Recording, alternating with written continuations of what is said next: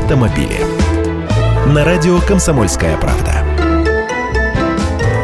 Здравствуйте, я Андрей Гречаник про автоспорт сегодня, но очень просто, применительно к деньгам. У нас же автоспорт на подъеме сейчас, даже первый гран-при Формулы-1 прошел недавно в Сочи. Молодой 20-летний россиянин Даниил Квят гоняет в чемпионате, очки приносит. Правда, единственная российская команда Маруси оказалась банкротом, но деньги на автоспорт у наших богатых фанатов этого дела имеются.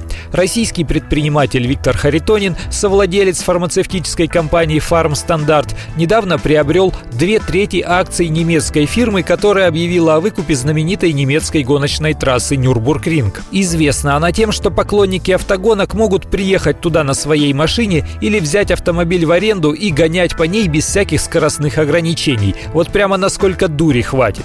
Ну и официальные гонки на ней проходят, конечно. Трасса Нюрбургринг, кстати, тоже недавно была признана банкротом, и вот теперь у нее новый хозяин. Если проследить череду недавних коммерческих операций операций вокруг трассы, то становится понятным, что стоит она примерно 100 миллионов евро. Но состояние Виктора Харитонина в нынешнем году Forbes оценивал в 1 миллиард долларов, так что он может себе позволить. К тому же владелец фармацевтического бизнеса сам является поклонником автомобилей, даже принял участие в этом году в легендарной итальянской гонке на выносливость 1000 миль за рулем Mercedes-Benz 500 1935 года. Вот такой он, автоспорт по-русски.